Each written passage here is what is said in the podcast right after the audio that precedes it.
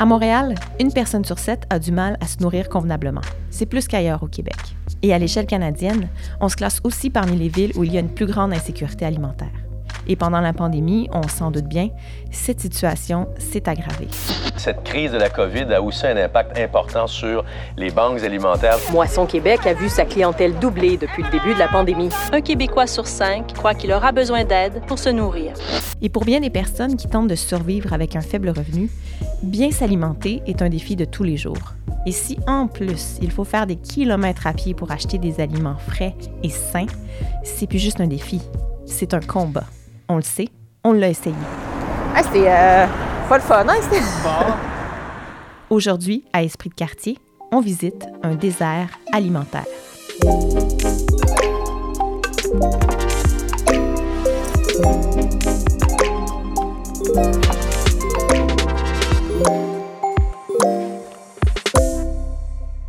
Je m'appelle Joachim Lemieux et je travaille à la Coalition montréalaise des tables de quartier, la CMTQ.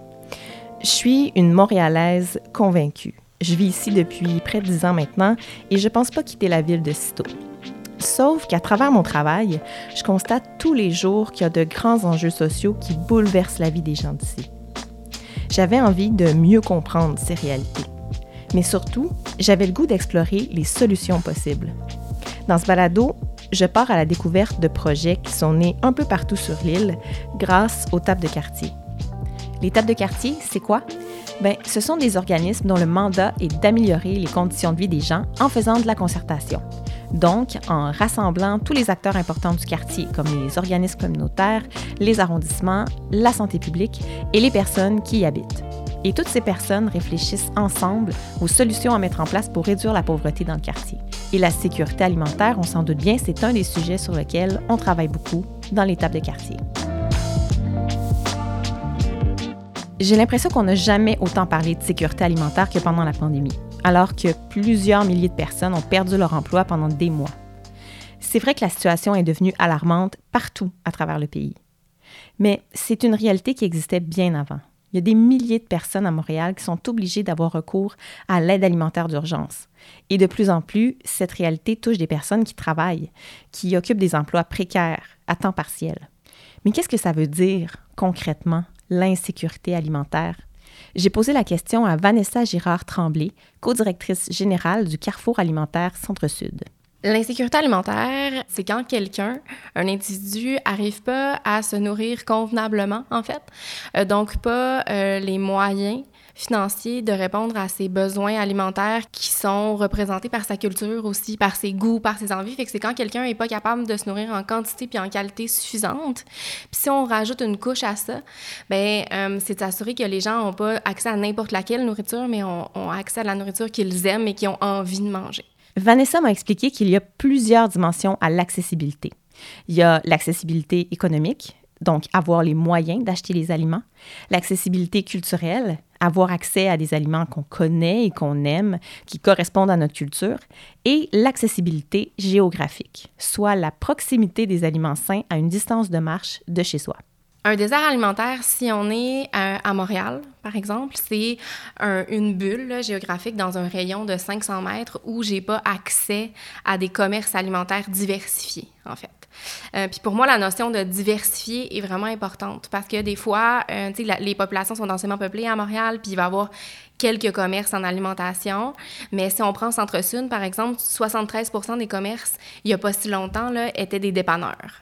Fait qu'on se situait dans un désert alimentaire parce qu'il n'y avait pas de variété de commerce. Donc, quand les individus n'ont pas le choix d'acheter des aliments, genre s'il y a juste un maxi, que je suis obligée d'aller au maxi, selon certaines définitions, on peut dire que je me trouve dans un désert alimentaire parce que je suis contrainte d'aller dans une grande surface.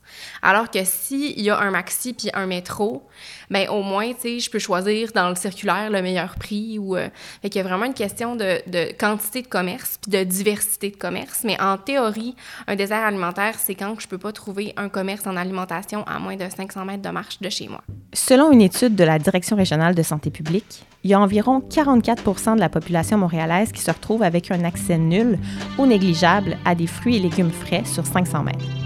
Bon, ça, ce que ça veut dire, c'est que soit il n'y a aucun commerce à proximité de leur résidence qui offre ces aliments, ou sinon que les surfaces de vente qui leur sont consacrées sont très petites.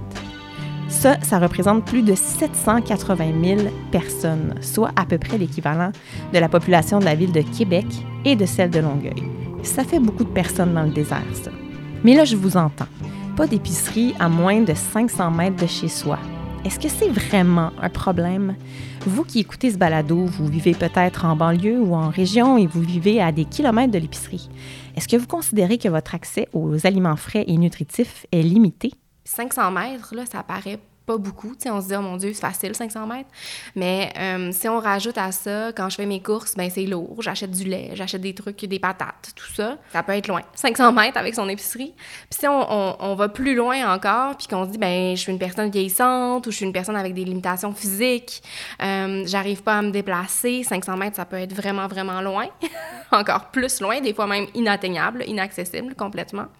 Puis il y a aussi la question, tu sais, les gens disent souvent, ah oui, mais à Montréal, il y a des métros, il y a les autobus, 500 mètres, ça se fait bien en autobus. Bien, ça, ça rajoute une contrainte, en fait, parce que ça veut dire qu'il faut que je dépense de l'argent pour me rendre au lieu. Puis ça vient casser la notion d'accessibilité, euh, qui est contenue dans la définition de désert alimentaire. Finalement, vivre dans un désert alimentaire, ça devient un problème, surtout quand on croise cette réalité-là avec la pauvreté. Et quand on n'a pas de voiture. Pour mieux comprendre le phénomène de désert alimentaire, j'ai voulu aller voir sur le terrain ça voulait dire quoi, très concrètement? Je me suis donc rendue dans l'ouest de l'île, à Pointe-Claire plus précisément, et je suis allée jaser d'accès aux aliments avec la table de quartier. Le territoire de la table de quartier du sud de l'ouest de l'île est un peu spécial parce qu'en fait, il est constitué de sept villes liées baie Beaconsfield, Dorval, Kirkland, Pointe-Claire, Sainte-Anne-de-Bellevue et Senneville. C'est un immense quartier, entre guillemets, d'environ 85 km où vivent environ 100 000 personnes. À titre comparatif, le plateau Mont-Royal est 11 fois plus dense. Mais la question que vous vous posez peut-être, c'est est-ce qu'il y a de la pauvreté dans l'ouest de l'île? Une bonne partie de la population est assez fortunée, c'est vrai, mais on compte près de 9000 personnes vivant sous le seuil de faible revenu, ce qui représente 9% de la population du sud de l'ouest de l'île. Et j'en ai discuté avec Sheila Larson, une résidente de Pointe-Claire et une bénévole à la table de quartier. L'ouest de l'île, euh, les mythes sont juste ça, des mythes. Nous avons une grande diversité, ça c'est une grande population, ça c'est un grand territoire. Et euh, il y a beaucoup de, parties de l'ouest de l'île où il n'y a pas de, de source d'aliments frais à côté, food deserts. Aussi, nous avons une population qui change, beaucoup de personnes âgées. Et quand on âge, si on est riche ou pauvre, ça c'est plus difficile d'avoir, euh, you know, de chercher les choses. Autre chose, nous avons plus et plus de personnes, les nouvelles arrivantes ici au Canada qui ont, euh, pas même avec le statut de réfugié, les personnes euh, demandeurs d'asile, par exemple. Et ils cherchaient les places abordables, les appartements, etc. So, nous avons beaucoup de personnes partout dans l'ouest de l'île qui sont ici dans une situation très vulnérable. Dans un portrait sur l'accès aux aliments que la table de quartier a produit en 2020, on y apprend qu'il y a de réels enjeux pour les personnes à faible revenu qui vivent là pour faire leur épicerie. Ce serait trois familles sur quatre parmi celles interrogées qui disent ne pas avoir accès à suffisamment de fruits et légumes frais. On apprend entre autres que les commerces abordables sont situés loin des secteurs résidentiels et près des grands axes routiers. Le transport en commun est inefficace, les pistes cyclables sont sous-développées et les services de livraison et de navettes occasionnent des coûts supplémentaires pour les familles. Si on n'a pas d'un auto, le système de transport n'est pas bon pour aller d'une partie de l'ouest de l'île vers une autre partie. Pour aller de l'ouest de l'île en ville et retour, très bien fonctionne. Mais pour être à Pointe-Claire, veulent aller à Kirkland ou quelque ça peut prendre une heure. Je restais sceptique. Est-ce que c'est si pire que ça? On a voulu l'expérimenter. On s'est stationné sur une rue près d'une coopérative d'habitation, une rue mal desservie par les transports en commun. Et on a marché jusqu'à la banque alimentaire Mission Ouest de l'île. Ça représente 3,2 km. OK, ben ça c'est désagréable pour vrai ici. Ouais, ça te prend une voiture, tu sais. Sinon, c'est long. bon, là, il y a un autre traverse pour piétons. On va voir s'il y a du monde, on va nous laisser passer. Oh, shit! Hey! Ah, c'est encore un petit peu plus loin que je pensais. Tu sais, c'est clair que les gens font pas ça à pied, là. Moi, je ferais pas ça à pied. Non seulement c'était 40 minutes de marche, mais la route était pas très agréable. Il fallait longer les grands axes routiers, traverser l'autoroute 40. On a croisé une courte piste cyclable, mais aussi une section qui avait aucun trottoir. Vraiment, c'est pas fait pour les piétons. Et encore, se rendre à la banque alimentaire, ça peut aller, mais en revenir avec les sacs pleins de denrées, on fait comment? Arrivée à la banque alimentaire Mission de l'ouest de l'île, je suis tombée sur Susan Scarrow, la directrice, et j'en ai profité pour lui poser quelques questions. Susan est anglophone, comme plusieurs personnes qui résident dans le West Island, mais en gros, ce qu'elle m'a confirmé, c'est que le problème est bien réel.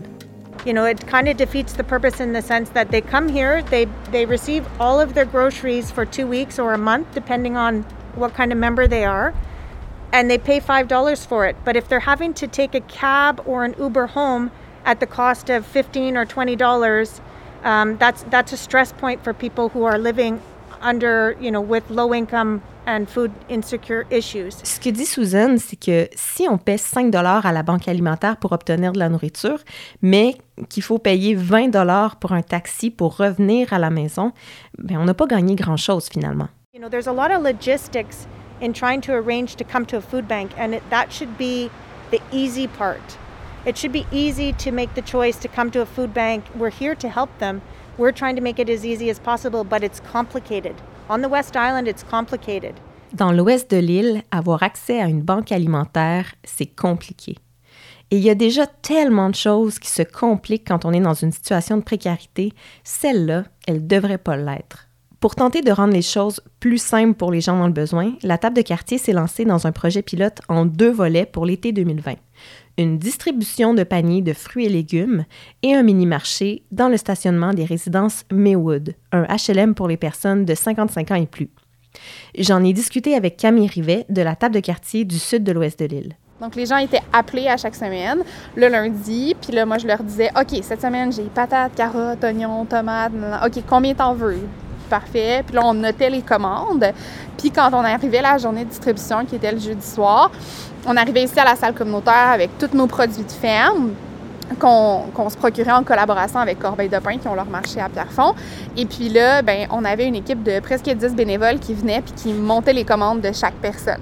Les produits offerts, bio en majorité, venaient principalement de fermes situées à Senneville ou tout près, à l'île Perrault ou à Châteauguay. Ce projet, il a vraiment été conçu avec les gens de Pointe-Claire. On souhaitait vraiment mettre en place une initiative qui répondrait à leurs besoins et à leurs désirs. Ce qu'on a fait, mais on a fait une mobilisation par ta porte dans le secteur. Fait que, notamment ici, la bâtisse, le 35 euh, qui est un HLM 55 ans et plus, où il y a à peu près 115 logements. Euh, et puis, on a choisi aussi là, des appartements dans, dans- le coin où on savait qu'il y avait des gens avec un plus faible revenu qui vivaient là. On savait qu'il y avait des nouveaux arrivants qui vivaient là également. Puis, effectivement, on, euh, on a rencontré beaucoup de personnes allophones en faisant notre porte-à-porte aussi. Et on invitait les gens, en fait, à venir réfléchir à quelle initiative ferait sens euh, pour leur quartier. Ce qu'on a fait, c'est qu'on a organisé une série de rencontres où les gens étaient invités à venir partager un repas, mais aussi à brainstormer ensemble sur des façons d'améliorer leur accès aux aliments. Et puis finalement, ben, c'est l'initiative qui, qui faisait le plus de sens pour les gens, c'était l'initiative de marché, avec une combinaison un peu initiative de panier aussi, parce qu'il y avait des gens pour qui la mobilité est vraiment réduite, puis l'idée d'avoir quelque chose de livré à leur porte, ça faisait beaucoup de sens. À l'été 2020, en pleine pandémie, on n'a pas pu expérimenter le volet marché autant qu'on l'aurait souhaité. Mais on s'est bien repris l'été suivant. À l'été 2021, on a réussi à créer un véritable marché de quartier à Pointe-Claire. On l'a déménagé dans le stationnement de l'Arena Bob Burney, juste en face des résidences Maywood. Et la prochaine étape, ben, ce serait de répliquer l'initiative un peu partout dans l'ouest de l'île. Pourquoi? Ben, parce que chose plutôt étonnante, c'est qu'il y a très peu de marchés publics dans l'ouest de l'île, malgré la présence de producteurs agricoles sur le territoire, à Senneville et à Sainte-Anne-de-Bellevue, par exemple. Mais la plupart des fermes de l'ouest de l'île, en fait, euh, vendent leurs produits au marché Jean Talon, vendent leurs produits au marché Maisonneuve, à d'autres marchés, en fait, qui sont dans le centre de Montréal. Puis localement, ben n'y a rien, tu sais. Euh, le marché à Pierrefonds, ça va être la troisième année qu'ils le font cette année. Puis c'est comme, c'est encore, c'est, tout bébé comme initiative, c'est tout nouveau.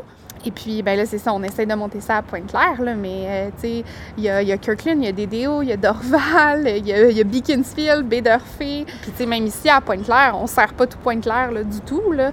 Ça serait quand même chouette de voir les produits de l'ouest de l'île mis de l'avant dans l'ouest de l'île aussi, Maintenant, on se dirige vers le quartier Centre-Sud. Depuis 2014, il se passe beaucoup de choses dans ce quartier du côté de l'alimentation grâce à un projet qui s'appelle Notre quartier nourricier. Contrairement au marché de Pointe-Claire, dont la graine vient tout juste d'être semée, notre quartier nourricier est bien enraciné dans la communauté. Le quartier Centre-Sud se situe dans l'arrondissement Ville-Marie, entre la rue Saint-Denis et Hochelaga-Maisonneuve.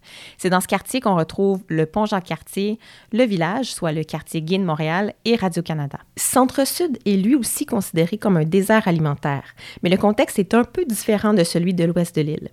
C'est ce que m'a expliqué François Bergeron, ancien directeur de la table de quartier, la CDC Centre-Sud. À 500 mètres, beaucoup de personnes avaient accès à un dépanneur. Puis il y a beaucoup de gens qui se qui, allait s'approvisionner en partie dans les dépanneurs du quartier parce que tu as une épicerie qui est complètement au métro Frontenac, qui est assez loin, euh, qui est une épicerie qui existe depuis au-dessus de 30 ans puis qui n'a jamais été rénovée. Donc, on peut, on peut s'apercevoir un peu. Après ça, au métro Papineau, il y a un métro qui est là, la chaîne métro. Euh, qui lui aussi euh, fait au-dessus de 25 ans qu'il existe, puis n'a pas été rénové non plus. On parle pas de grande surface non plus, fait que c'est des politiques de prix qui sont un peu plus élevées quand le dispensaire diététique de Montréal avait fait son étude euh, à travers tous les quartiers de Montréal sur le prix du panier d'épicerie, la seule qu'ils ont faite à travers tous les quartiers, ben, on, était on était le quartier où le panier d'épicerie était le plus cher. Autour de 2015, la table de quartier a fait un portrait sur les habitudes des gens en matière d'alimentation. Et la conclusion, c'est que soit les personnes sortaient carrément du quartier pour faire leurs achats, ou soit elles fréquentaient une ou même plusieurs banques alimentaires pour arriver à combler leurs besoins. Une fois qu'on a fait ce constat-là, qu'est-ce qu'on peut faire à l'échelle d'un quartier? À Centre-Sud, on s'est dit que la solution passait par la création d'un système alimentaire local. Vanessa du Carrefour alimentaire Centre-Sud que vous avez entendu au tout début de cet épisode m'explique ce que ça veut dire. L'objectif, c'était de se dire, bien, le plus on est, plus fort on est, on est, puis plus capable on est de se créer notre système alimentaire puis de répondre aux besoins de notre quartier. Euh, par notamment la production de légumes. dans le centre-sud, c'est vraiment quelque chose dont on est fier d'avoir une serre, mais aussi par diverses activités. Fait que de créer du lien entre les organismes, mais aussi entre les citoyens pour multiplier les portes d'entrée, puis renforcer notre système alimentaire, puis se créer une espèce de circuit alimentaire dans le centre-sud. Dans ce circuit alimentaire centre-sudois, il y a trois composantes essentielles une serre, un marché solidaire et une cuisine. Et l'objectif, c'est de rendre les aliments sains et locaux plus accessibles. Il y a notre serre. Euh, la serre qui est un plateau de travail, mais qui sert aussi à faire pousser des plants qui sont ensuite plantés dans les jardins de Centre-Sud, mais qui sont aussi vendus au marché solidaire Frontenac. Euh, après ça, la serre en été ben, fait pousser des légumes qui nous permettent d'avoir accès à des légumes d'ultra proximité. Là. On, les vend au marché Frontenac, fait que c'est même pas 500 mètres. Puis on est capable de les vendre à un bon prix même si euh, ils sont pratiquement biologiques. Là, c'est pas certifié, mais ça nous permet de, de rendre l'alimentation biologique, entre guillemets, accessible. Après ça, il y a des projets comme Zéro Gaspillage qui euh, utilisent les invendus du marché, euh, la viande de Moisson Montréal pour créer des repas sains, équilibrés qui sont ensuite redistribués à la banque alimentaire du quartier. Et à ça s'ajoute aussi tout un volet de participation citoyenne et d'éducation et de sensibilisation autour de l'alimentation. Notre quartier nourricier, finalement, c'est donc une toile d'initiatives portée par différents organismes du quartier. Tout est interconnecté. Et l'aspect collectif du projet, c'est une de ses grandes forces et c'est ce qui explique aussi son succès. Et ce qui a favorisé la collaboration, le maillage entre tous ces organismes, ben, c'est la table de quartier, la CDC Centre-Sud. François m'a raconté qu'il a fallu plusieurs années de réflexion et de brassage d'idées, d'assemblées citoyennes ou de forums pour en arriver à ce projet. C'est un mélange d'opportunités, d'expertise présente. Il y a un petit mélange d'audace aussi. Ça prend de l'audace, puis ça prend la capacité de dire on. Il n'y a personne qui l'a fait ou c'est très rare que ça se fait. On a le guts de le faire. Puis let's go, on se lance. Puis ça se peut qu'on manque notre coup, là mais on va, on va l'essayer. Ça prend un peu ce courage-là. Puis ce courage-là, en collectivité, il l'avait. Il y avait un travail de mobilisation qui s'était fait sur ces questions-là en amont, qui avait duré presque deux ans. Notre chantier en alimentation, il a duré pendant deux ans à mobiliser du monde. Puis puis des citoyens, des citoyennes à venir parler de leurs enjeux, des personnes qui vivent de l'insécurité alimentaire à venir l'expliquer. C'est quoi leurs aspirations? Ce qu'on a vu jusqu'à maintenant, à Pointe-Claire comme à Centre-Sud, c'est qu'en rapprochant les aliments sains et frais des gens, on peut venir combler certains besoins. Mais malheureusement, ça règle pas tout. Parce que l'enjeu d'accès géographique aux aliments, c'est une partie du problème. L'accès financier, lui, ben, il est toujours là. Et j'en ai parlé longtemps avec Vanessa. Quand on parle de désert alimentaire, on parle presque à 100 d'accessibilité physique. Puis ce qu'on met de côté, souvent, c'est l'accessibilité financière, en fait, la, capacité d'acheter des aliments. Là, j'ai bien beau rester à côté d'un maxi, à côté d'un IGA, d'une fruiterie, d'avoir une diversité de commerces. Dans Hochelaga, c'est un très bon exemple. Il y a plein de commerces en alimentation dans le cœur d'Hochelaga. Euh, mais ça ne veut pas dire que moi, j'ai les sous pour aller dans les commerces.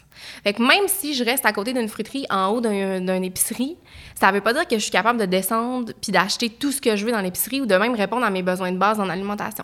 Fait que pour moi, dans, dans, la définition de désert alimentaire, on passe un peu à côté des fois du problème racine de l'insécurité alimentaire qui est la pauvreté puis le manque de ressources financières pour répondre à ces besoins.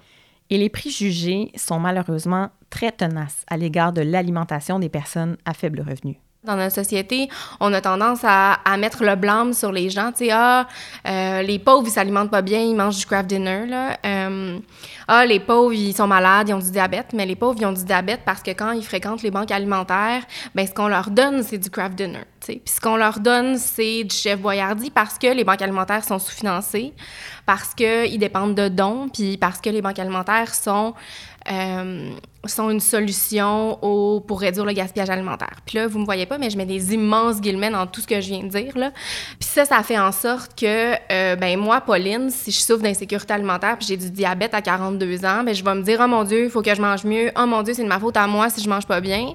Mais si moi, Pauline, j'ai un chèque d'aide sociale à 687 par mois, puis que mon loyer m'en coûte 555, ben moi, Pauline, j'ai pas assez d'argent pour répondre à tous mes besoins, puis c'est l'alimentation qui en prend un coup. Fait que c'est pas de ma faute si j'ai du diabète. C'est pas de ma faute si je suis malade, puis si je suis pas capable de m'alimenter sainement, entre guillemets. On en arrive à cette notion fondamentale quand il est question de sécurité alimentaire. La dignité. C'est pas parce que les gens se font donner de la nourriture qu'ils n'ont pas droit à des aliments décents, délicieux et nutritifs. Mission de l'Ouest de l'île est une banque alimentaire qui essaie d'ailleurs d'offrir une plus grande diversité d'aliments de qualité et désirés par les personnes qui la visitent. Elle essaie aussi de sensibiliser la communauté sur ce qu'elle devrait donner ou non. If you didn't use it, someone else isn't going to use it. And that's basically the bottom line. Um, we don't want the old pop out of your garage. If it's food waste to you, it's food waste to us. En effet, Susan, je te donne raison. Personne ne veut la vieille canne de soupe poussiéreuse qui traîne dans le fond de votre garde-manger depuis trois ans. Et personne non plus ne devrait se sentir embarrassé, gêné, honteux d'avoir recours à de l'aide pour se nourrir. Et c'est d'ailleurs une des raisons qui a poussé le Carrefour alimentaire Centre-Sud à développer la carte proximité. Ça, c'est une carte, un peu comme une carte débit au crédit, sur laquelle on dépose un montant mensuellement pendant la saison des récoltes et qui peut être utilisé dans plusieurs marchés, dont le marché de quartier de Pointe-Claire. C'est un programme de coupons alimentaires finalement, mais qui est beaucoup moins stigmatisant pour les personnes qui l'utilisent. Il existe donc des solutions applicables à l'échelle locale pour rendre les aliments plus abordables, c'est vrai. Mais il en faudra plus que ça pour régler les enjeux de sécurité alimentaire une fois pour toutes. La solution passe par des mesures gouvernementales. Euh, c'est pas les organismes communautaires qui vont régler l'insécurité alimentaire. Là. Euh, en tout cas, ça, c'est une opinion très personnelle. C'est le fardeau est lourd sur les organismes, mais c'est pas eux qui vont résoudre cette question-là. Le, le, fameux fin zéro là, euh, qu'on, nous martèle partout, ben on va arriver à fin zéro le jour où les gens vont avoir assez d'argent pour s'alimenter comptablement partout sur la planète. Au fond, c'est un peu la logique de passe-moi la POC, puis je vais en compter début. La plupart des 31 tables de quartier à Montréal travaillent sur la question de la sécurité alimentaire.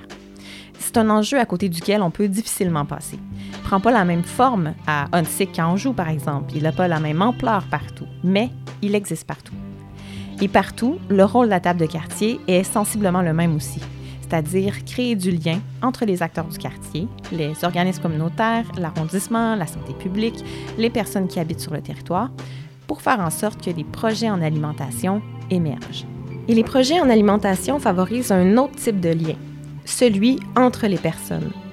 Pour François, à Centre-Sud, la nourriture est devenue un prétexte, un incitatif à participer à la vie du quartier. Tu sais, quand il y a des gens là, qui ont la misère à se nourrir, qui vont en manque alimentaire, mais qui disent pareil, ben moi, j'aimerais ça savoir comment faire pousser des, tomates sur mon balcon.